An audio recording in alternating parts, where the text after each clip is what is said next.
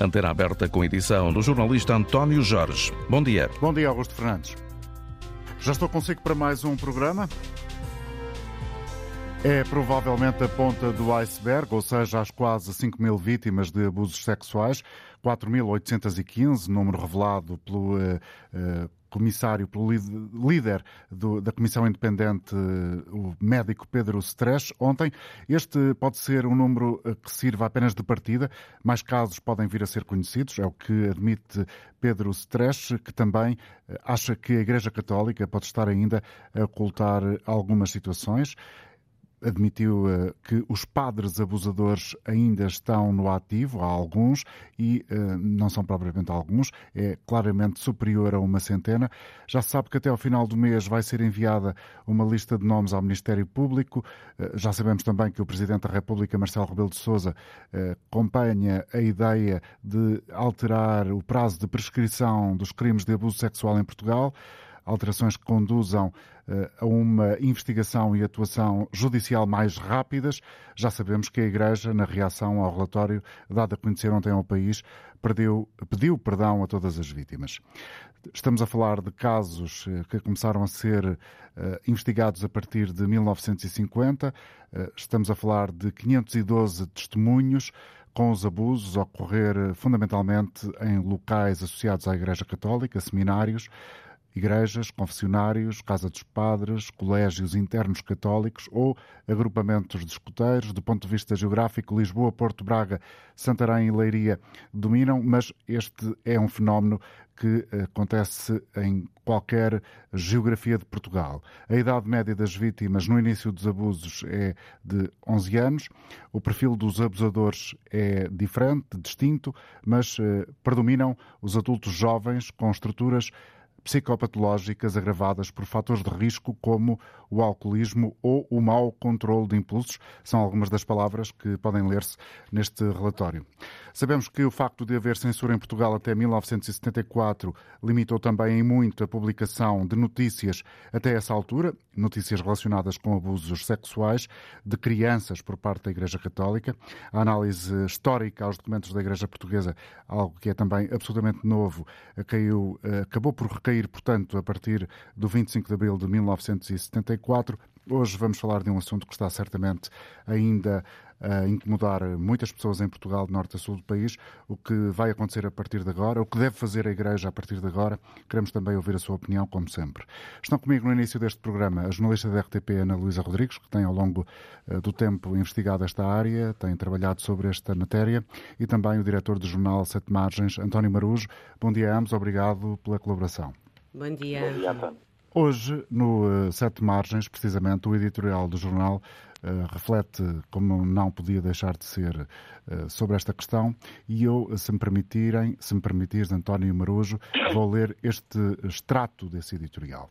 Foi certamente dado um passo importante ao apostar num estudo independente como aquele que acaba de ser apresentado, mas as suas conclusões são assumidas pelo conjunto dos bispos, com todas as consequências inerentes, sabendo-se que cada um é Rei e Senhor na sua Diocese?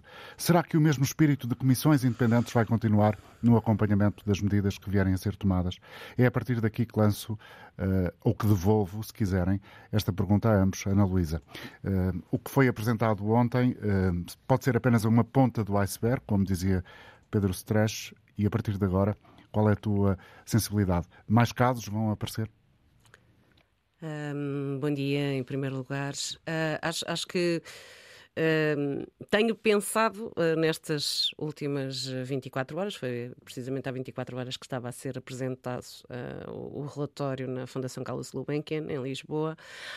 Um, tenho pensado de diversas maneiras, portanto, isto é tem sido muito rápido tudo, não é? Uh, como é natural, a divulgação pública de um relatório desta dimensão e com, e com este grau de, de delicadeza de, de, assuntos que mexem com a vida mais íntima de, de muitos eh, milhares, como se percebe, uh, é evidente que um, tenho pensado que, por um lado, uh, estou expectante para ver quais serão as ondas de choque que, este, que a divulgação pública deste relatório e deste assunto trará.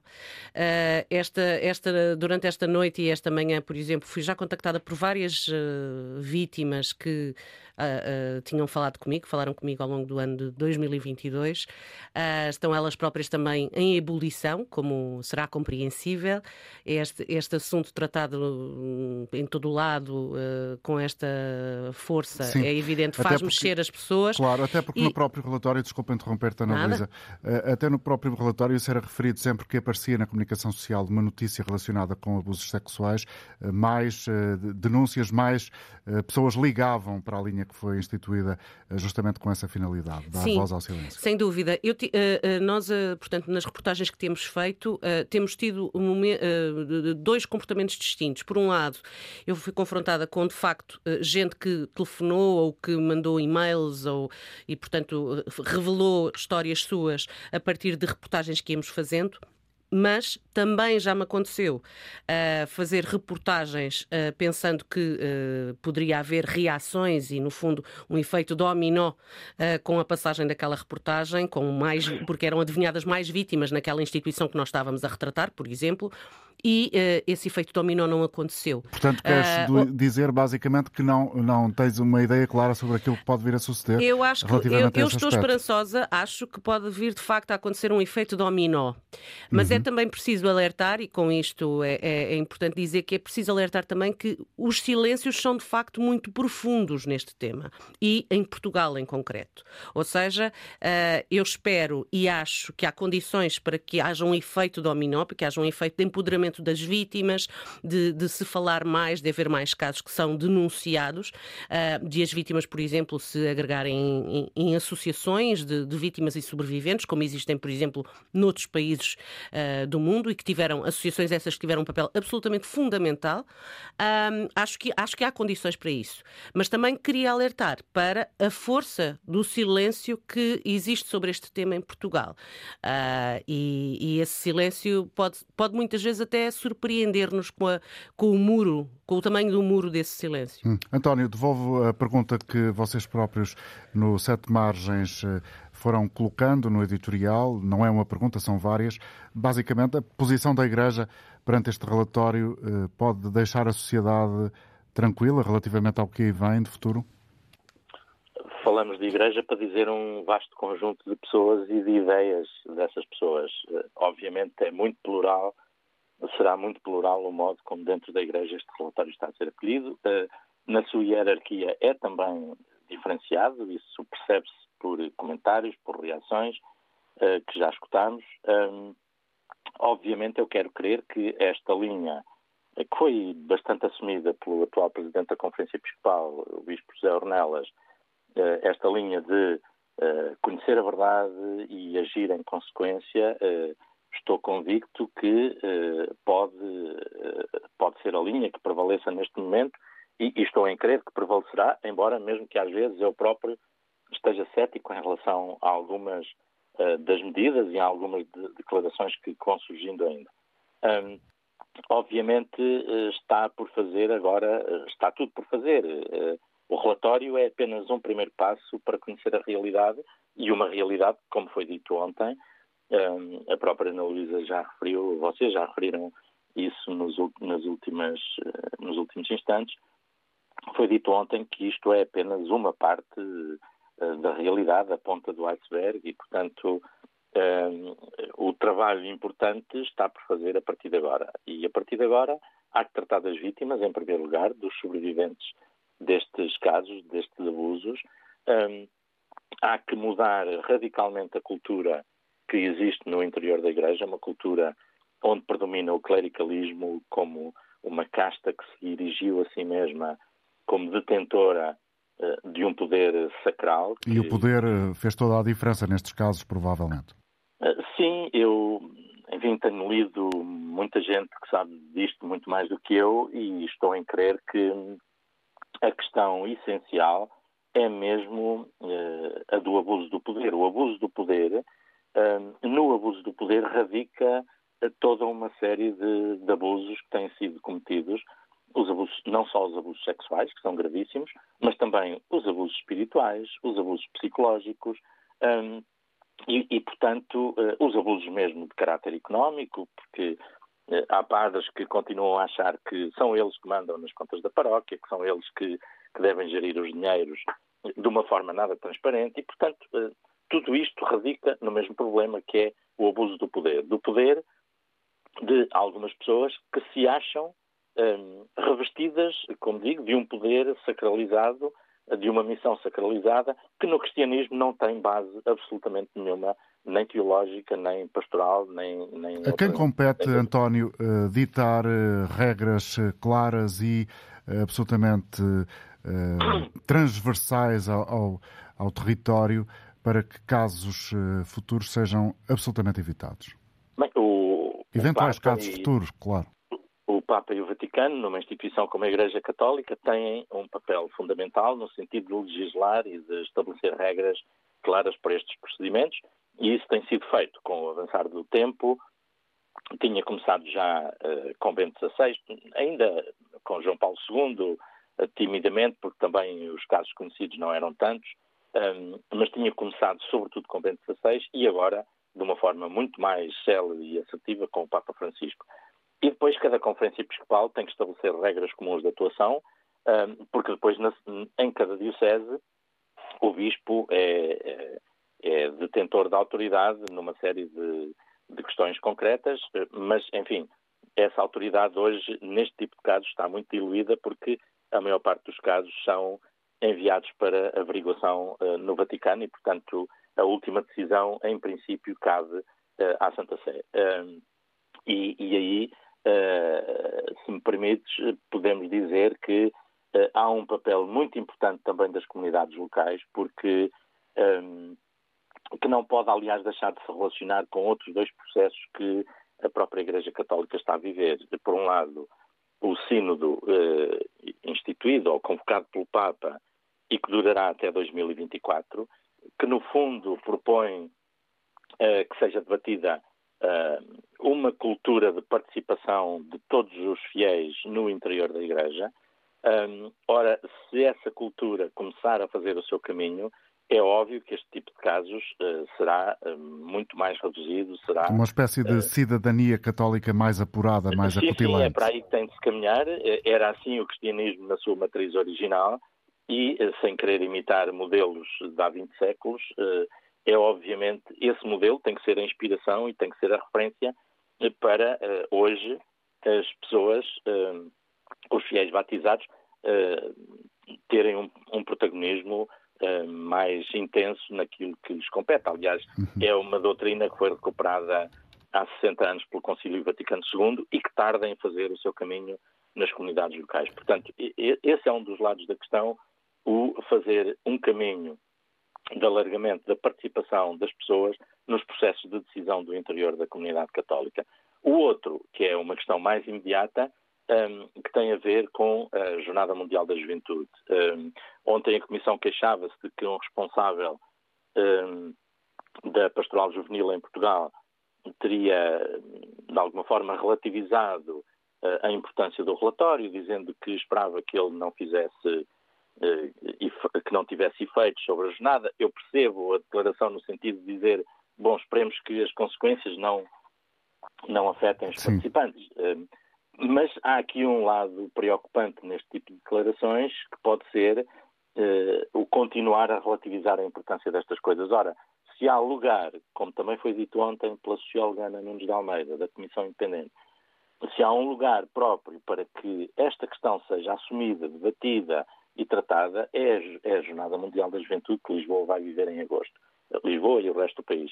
Um, porquê? Porque os jovens uh, estão ainda, muitos deles em idades uh, menores, uh, muitos dos participantes que virão. A informação da personalidade? Anos, estão numa época de formação da personalidade, exatamente, e, portanto, um, têm que debater, têm que saber quais são as regras de segurança, têm que saber quais são os limites das relações interpessoais que têm com, com padres, com responsáveis eclesiásticos, etc. E, portanto, a Jornada Mundial da Juventude, obviamente, não será pôr uh, os 500 mil ou um milhão de jovens que virão uh, a debater isso no, no recinto do, do Parque Tejo, claro. mas será em mas tem que ser, pelo menos formalmente, um tema presente. Tem que ser um tema, obviamente, presente, isso sem dúvida. Portanto, esses dois processos eu creio que são muito importantes. Já agora, a par de um, de um outro, deixa-me acrescentar só aqui, que é uh, a questão da formação dos seminários, que no relatório também aparece Sim. como um, uma questão fundamental, até porque muitos dos abusos foram cometidos no interior de seminários. Um, Uh, e o modelo atual de formação dos seminários é um modelo uh, que reduz os seminaristas a uma bolha. eu já ontem referia... Aquela expressão que... do apenas um olho e apenas um ouvido. Exatamente, uma teóloga espanhola, a Cristina Inódia Sanz, que há dias numa entrevista que lhe fizemos para o Sete Margens, usava essa expressão.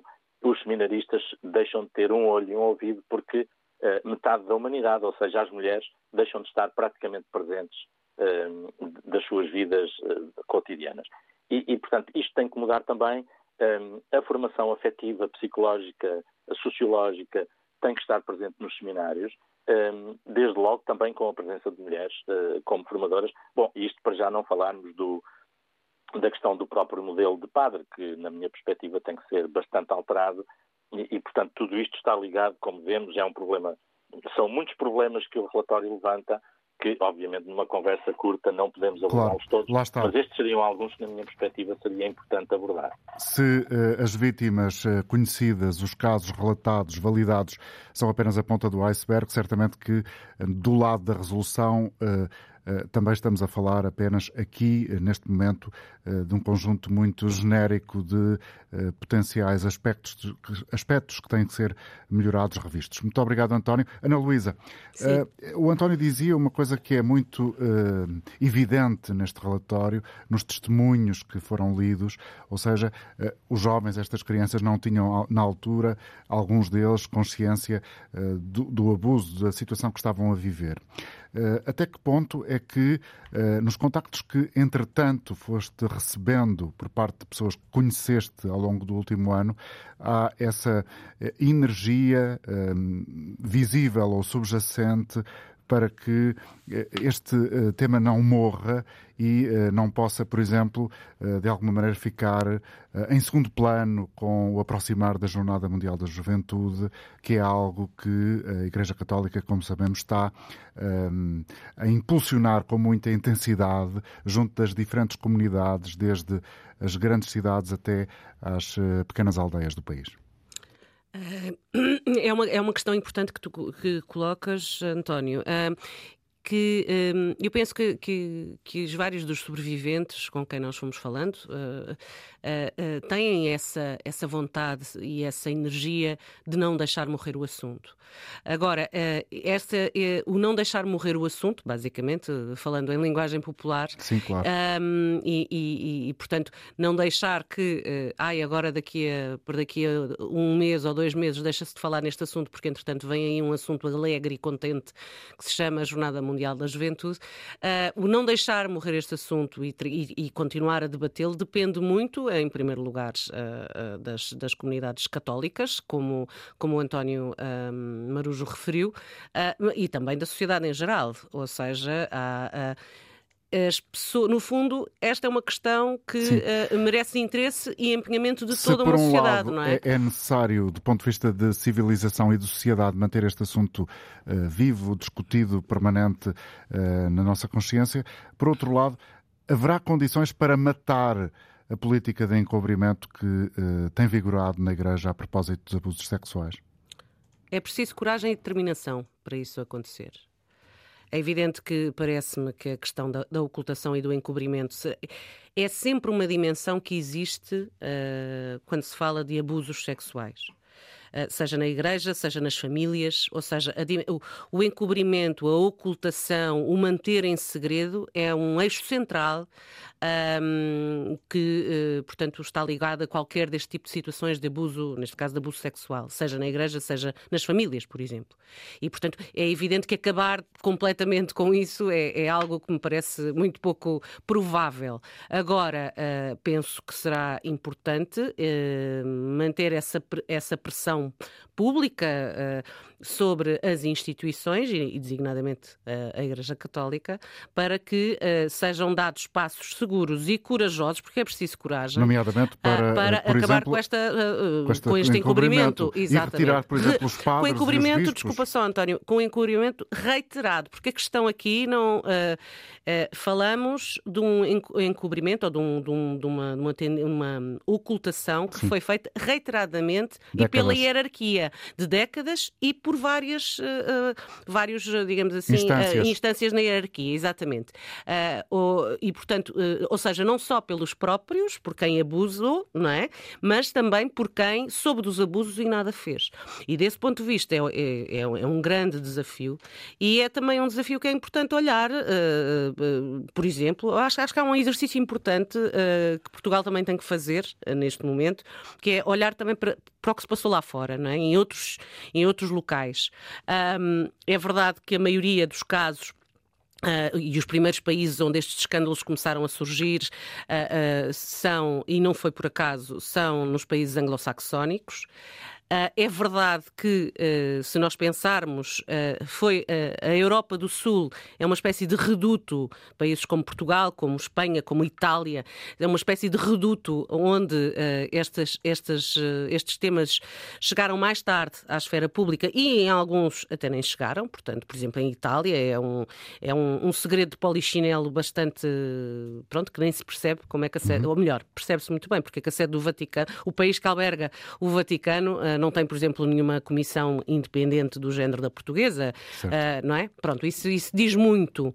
E, uh, concretamente em Portugal, acho que é importante olhar também para outros exemplos de outros países. Uh, esta questão dos bispos, por exemplo. Um, várias reportagens ao longo deste ano 2022 mostraram Uh, conivência, pelo menos conivência, e também em alguns casos uh, encobrimento, por parte de bispos que estão no ativo.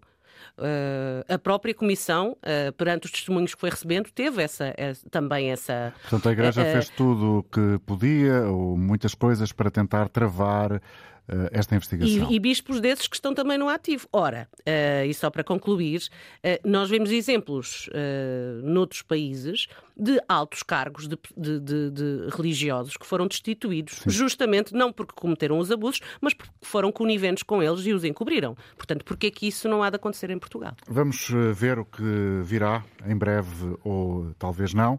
A ver, vamos. Eh, obrigado, Ana Luísa, por ter estado connosco na Antena Aberta, a jornalista da RTP que tem acompanhado e eh, apresentado reportagens sobre esta matéria, dos abusos sexuais na Igreja.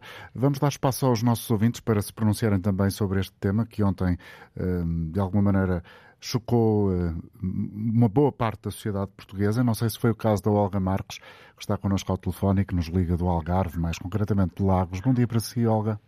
Olá, bom dia. Efetivamente, esta, esta situação uh, tem-me deixou tem deixado muito surpreendida, mas também pela positiva, porque finalmente alguma coisa está a vir ao de cima, alguma coisa está a ser feita. Este relatório é o princípio de um, de um grande processo, espero eu, que, que nos leve a, a, todos nós a ter mais consciência do que realmente se passa um, e, por outro lado, um, a, ser, a, serem promovidas ações dentro da Igreja que permitam erradicar estes comportamentos isso mesmo, erradicar esses comportamentos.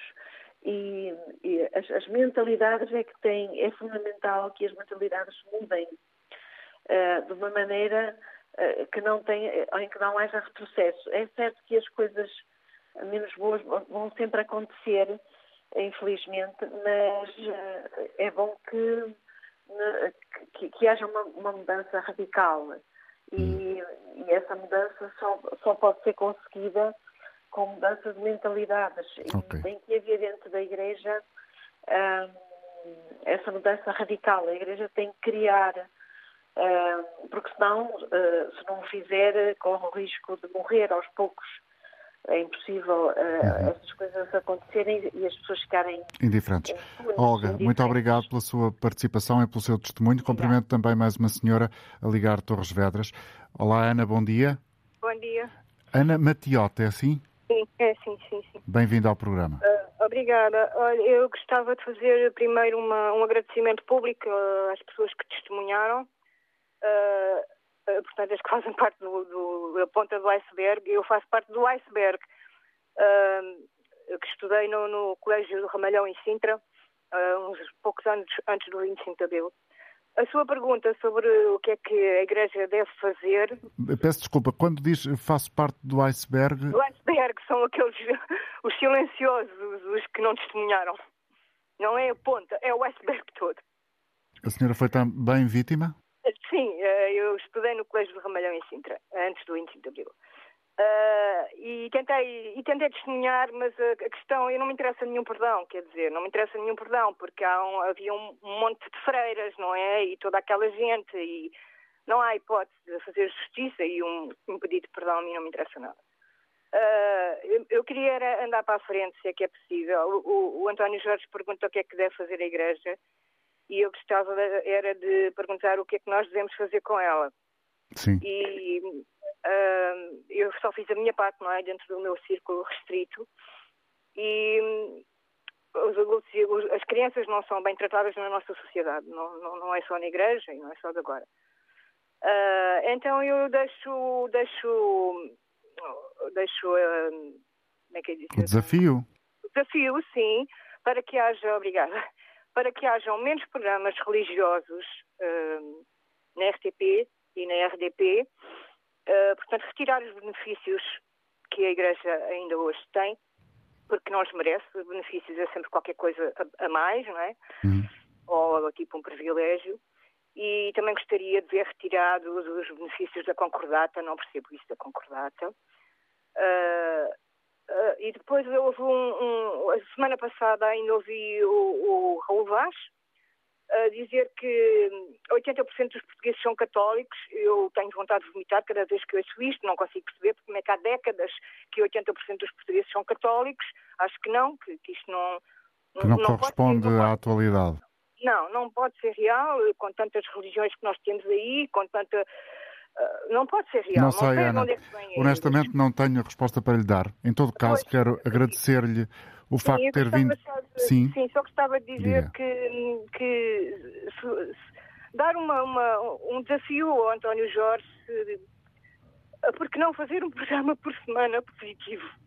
Porque é muito difícil, eu já não vejo televisão há muitos anos e mesmo na rádio é difícil. Parece que só há coisas graves e tristes e horríveis para contar. Era, era bom de vez em quando ouvir um programa sobre Concordo consigo. Positivas. Muito obrigado. Bom dia para si, obrigado pela sua opinião, a opinião de Ana Matiota, falar de Torres Vedras. Manuel Pia também está connosco ao telefone. O Manuel está em Faro. Bom dia, bem-vindo. Bom dia, Sr. António Jorge. Portanto, a situação que, que nós ontem foi, tivemos mais a par do, do, da realidade, isto é uma realidade, tenho 65 anos e, e esta realidade já dura há muito tempo que nós cá fora os homens adultos sabíamos, enfim, como é que como é que a igreja como é que a igreja trabalhava a parte ética é uma disciplina é uma disciplina académica da filosofia todos os padrões da conduta humana, nomeadamente o dever, a honra, a integridade, a justiça e a virtude. Não faz parte da religião, embora a religião prescreva alguns princípios da ética. Não se confunda a lei, sendo certo que a lei coincide com a ética. Na área das diversas, a ética defende os princípios dos quais salientam os dos respeito pela dignidade da pessoa humana. E nestes casos nada disso sucedeu, como nada, é evidente. Nada disto, nada disto aconteceu, mas eh, enfim, o que eu hum. deixava aqui, eu não, não, não, estou aqui a criticar nada, nem ninguém, mas eh, gostava de deixar aqui um apelo ao Vaticano que revogasse o celibato do, dos religiosos, dos padres, e das freiras que, pronto, que estas pessoas também são humanos. É uma questão tem... importante e que muita gente e uh, altamente uh, estudiosa da matéria uh, coloca em cima da mesa, ou seja, a necessidade de rever a questão do celibato. Muito obrigado, Manuel, pela sua intervenção. Deus, obrigado. Bom dia. Peço desculpa de ter acelerado um bocadinho a sua intervenção. Cumprimento José Taborda, é advogado, especialista em Direito Penal. Muito obrigado por estar connosco esta manhã. Bom dia, Sr. Doutor. Muito bom dia. O, o, o, nosso ponto para a nossa conversa tem a ver com a alteração dos prazos de prescrição de crimes de abuso sexual. Convém dizer que, eh, quem não sabe, eh, há muito pouco tempo, em outubro de 2021, o Parlamento Português, antes de ser dissolvido, chegou a aprovar eh, um aumento dos prazos, mas o processo acabou por ficar em águas de bacalhau, se me permite a expressão popular, porque é mais facilmente compreensível, quando a Assembleia da República foi dissolvida e se marcaram eleições legislativas antecipadas. Pode explicar-nos ao nosso auditório quais são, neste momento, os prazos que vigoram em Portugal de acordo com uh, as nossas leis? Claro que sim. Antes de mais, uma vez mais, o meu obrigado e um bom dia. Ora bem, relativamente àquela questão do prazo prescricional, atualmente, ou seja, nestes últimos dias tem-se falado muito daquela questão dos 23 anos, correto? Certo. Porque nós temos exatamente uma válvula de escape que é a prescrição não pode ocorrer neste tipo de crimes e outros de índole idêntica eh, até aos 23 anos do ofendido. Não obstante, nós temos aqui um conjunto grande de situações e cada uma com os seus prazos de prescrição que Doutor, podem ou não Diga-me. Deixe-me interrompê-lo por instantes, porque o Presidente da República, Marcelo Rebelo de Sousa, está agora a falar em direto do Palácio de Belém. Vamos acompanhar um pouco sobre uh, esta questão que estamos aqui a falar, é a reação do Presidente da República ao relatório da Comissão Independente para que se não pensasse que eram abusos, eh, sobretudo psicológicos, havia muitos, muitos abusos físicos e muito intensos, e também chamou a atenção para o facto de, na sua opinião, durarem até hoje. Quer dizer, não é um fenómeno do passado, não é um fenómeno até os anos 90, é um fenómeno que continuou, entrou neste século e continua até hoje. E isso ultrapassou aquilo que tinha pensado de início e provavelmente ultrapassou aquilo que os portugueses eh, todos pensavam quando se arrancou com a Comissão. Mas também acha que o número pode ser. Organizações eh, financeiras. A Igreja ainda não decidiu, vai reunir os bispos eh, num evento dia 3 de março e uma das, um dos assuntos em cima da mesa vai ser indemnizar ou não as, as vítimas. O Sr. Presidente acha que há lugar a essa indemnização? Que a Igreja tem um dever ético de responder isso é de se responsabilizar e que ontem foi assumido, é assim. Que esse dever ético abrange o apoio psicológico, que continua a ser muito importante para muitas das vítimas eh, anos e anos e anos depois, não há dúvidas. Que em vários países houve indemnização, também se sabe. E, portanto, vamos esperar pela posição da Igreja. Os partidos políticos devem seguir a recomendação sobre a alteração da lei no que toca à prescrição dos crimes de abusos sexuais passar para 30 anos? Ora bom, como sabem, há aí posições muito diferentes. Quer sobre a prescrição, há quem entenda que se deve alongar a prescrição, há quem entenda que se deve suspender a prescrição, isto é, não é prolongar a prescrição, mas contar de tal maneira que de facto abrange um período mais longo da vida das vítimas, eh, e isso aconteceu em vários países. Eh, há quem pense que deve haver um reforço de medidas de outra natureza. Eh, eu penso que é um debate que, depois do balanço feito agora por todos, a Assembleia da República, o próprio Governo poderão desencadear. É o nosso ponto, Marcelo Rebelo de Sousa, uh, sublinhar mais uma vez esta questão dos prazos da prescrição de crimes de abuso sexual em Portugal. O Presidente da República a falar aos jornalistas no Palácio de Belém, em Lisboa, a dizer que a Igreja tem o dever ético de se responsabilizar no que toca às indemnizações. Nesta emissão da Antena 1, claro, vamos trazer mais adiante no Jornal do Meio Dia outras declarações do chefe do Estado. Estava a conversar com José da Borda, eh, advogado da Serrageira Namora Marinho Falcão, eh, de Direito Penal, especialista nesta área. Estávamos nós a conversar precisamente das, ehm, do prazo das prescrições e agora eh, o Presidente da República acaba, no fundo, de remeter a questão outra vez para o Parlamento. Foi assim que começamos a nossa conversa. Lembrando que em 2021 este alargamento dos prazos chegou a estar em cima da mesa e o José da Borda estava a explicar-nos, quando o interrompi, uh, e agradeço a amabilidade em ter aguardado, uh, exatamente quais são os prazos que vigoram nesta altura, sendo certo que haja aqui uma, uma óbvia intenção uh, de, destes prazos virem a ser revistos a curto prazo. Exatamente. Ou seja, nós atualmente estamos a falar do tal prazo dos 23 anos do ofendido, Deixe-me, no entanto, dar aqui duas notas prévias, que é nós em Portugal não temos crimes imprescritíveis, ou seja, a prescrição opera sempre mais tarde ou mais cedo, e o que é isto da prescrição? É o efeito do tempo nos crimes e no processo crime. O que agora se discute é se vamos aumentar esta salvaguarda, ou seja, dos 23 anos eventualmente para os 25 ou para os 30. Isto não é uma solução nova, esta solução já é adotada noutros países europeus, havendo até uma possibilidade, possibilidade alternativa, penso que, que, essa até se encaixa naquela questão da suspensão, que é o quê?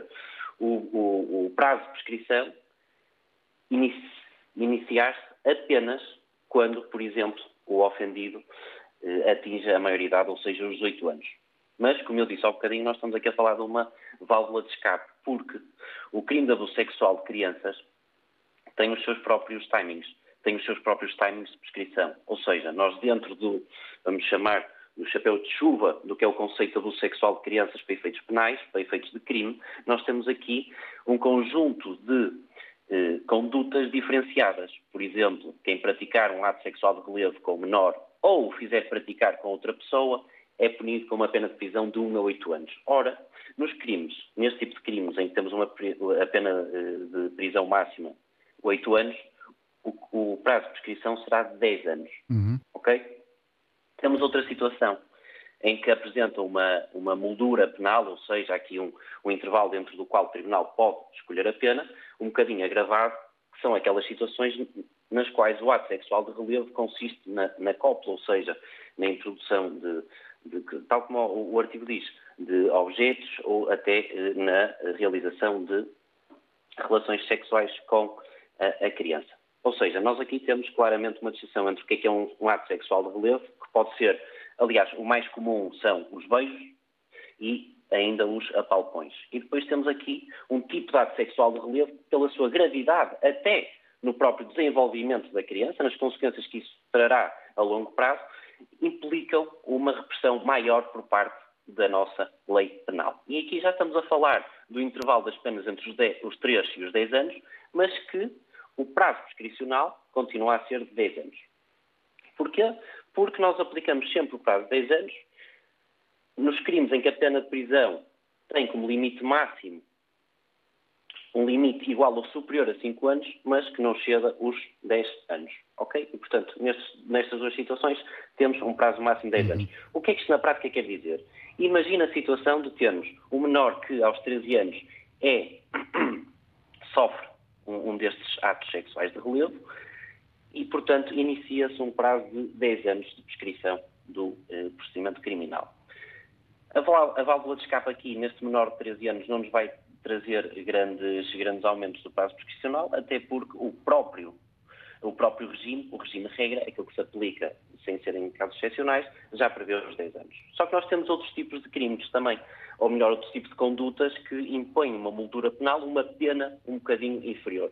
Nomeadamente, quem importunar um menor de 14 anos, quem lhe exibir escritos ou aliciar através de conversas de teor sexual, já estamos a falar de prisão com máximo até três anos. Ora, estamos perante um crime com uma pena máxima de prisão até três anos, aqui o prazo de prescrição já reduz para cinco anos. Portanto, é um uh, regime com muitas especificidades Tem e que provavelmente, exatamente, e que provavelmente uh, no que toca ao regime mais concreto, eh, vai ter os seus prazos alterados, possivelmente eh, mais dilatados no tempo. É isso que se prevê politicamente, já temos a indicação uh, desta manhã mesmo do próprio Presidente da República Exato, e lembro exatamente. que em cima da mesa esta questão já esteve a ser discutida na Assembleia da República não há assim muitos meses.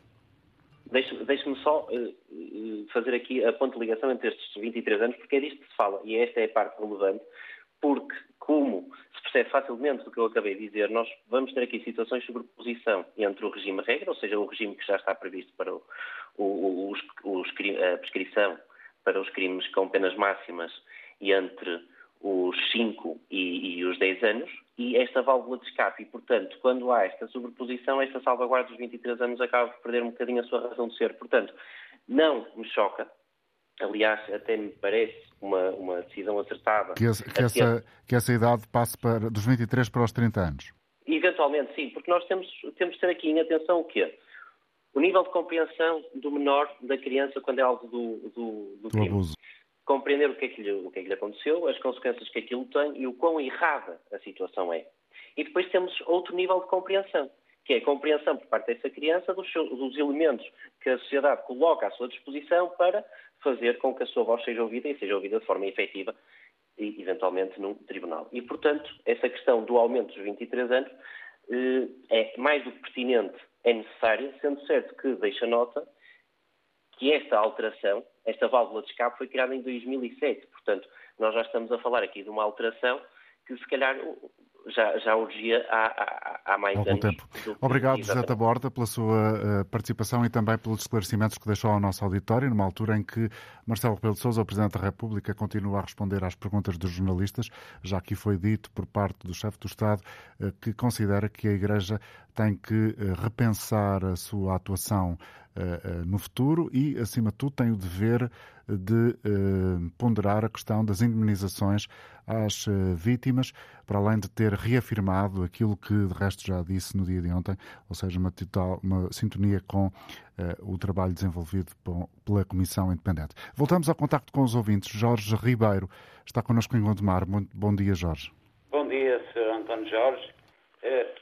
É, um prazer uh, conversar com o senhor uh, e porque traz sempre as questões mais prementes da, da atualidade. E, e, portanto, eh, antes de mais, quero dar, dar, portanto, agradecer à Antena 1 e à Antena 2, que é, que, que é a minha companhia diária.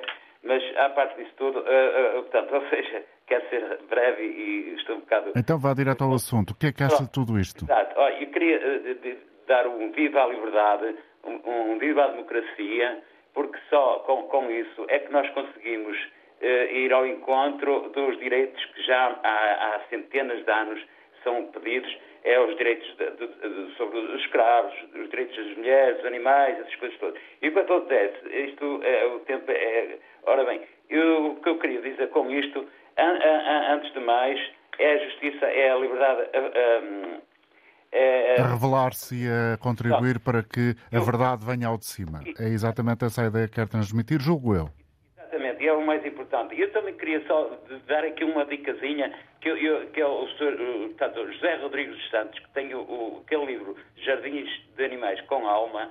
É um, é um livro que deixem lá a Bíblia para o outro lado, Bem, peguem neste livro. Obrigado, Jorge. Vamos ouvir outras opiniões. Peço desculpa, mas uh, temos que aproveitar bem o tempo e ele é escasso e, e às vezes não o fazemos. E culpa minha também. Carlos Palmela está connosco em Marvão. Bom dia para si. Doutor António Jorge, bom dia. Muito obrigado pela participação no programa. Vou ser muito rápido, porque estamos no final do tempo.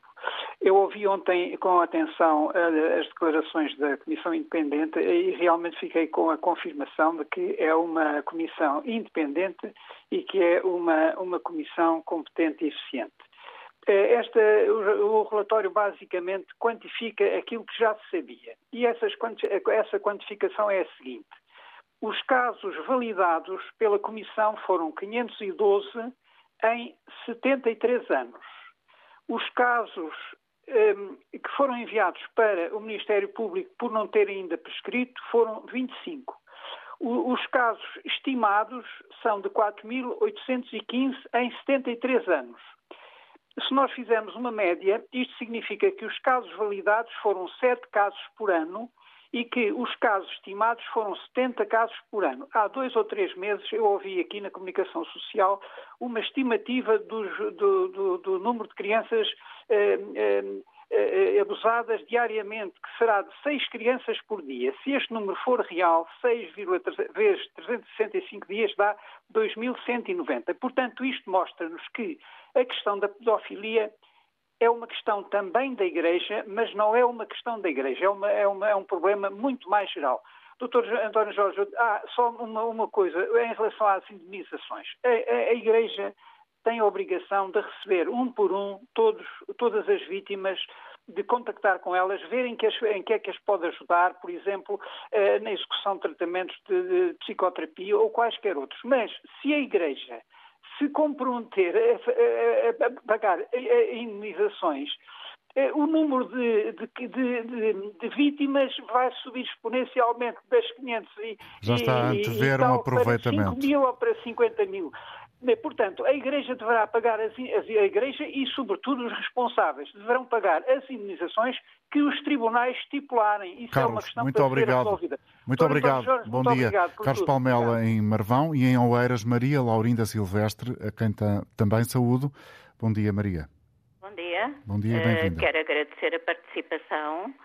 Uh, eu gostaria de dizer que a melhor uh, desculpa da Igreja uh, parte essencialmente para a mudança. Aí sim, as indenizações não vão servir de nada a quem sofreu uma vida inteira com abuso sexual. Uh, os colégios uh, religiosos deveriam ter uh, duas ou três categorias civis nos mesmos: assistentes sociais competentes, com experiência no terreno, psicólogos, aonde as crianças pudessem recorrer no caso de alguma tentativa. eu acho que o povo português é, é, é um bocado hipócrita, porque toda a gente sabia até as próprias crianças já há, há muitos anos eh, comentavam pequenas tentativas, eu digo pequenas porque não conheço as outras, os meus filhos tiveram dois ou três anos em colégios eh, religiosos e havia tentativas e as crianças comentavam. Também a experiência do confessionário. Muitas, muitas crianças vinham para fora e comentavam o tipo de perguntas que os padres faziam.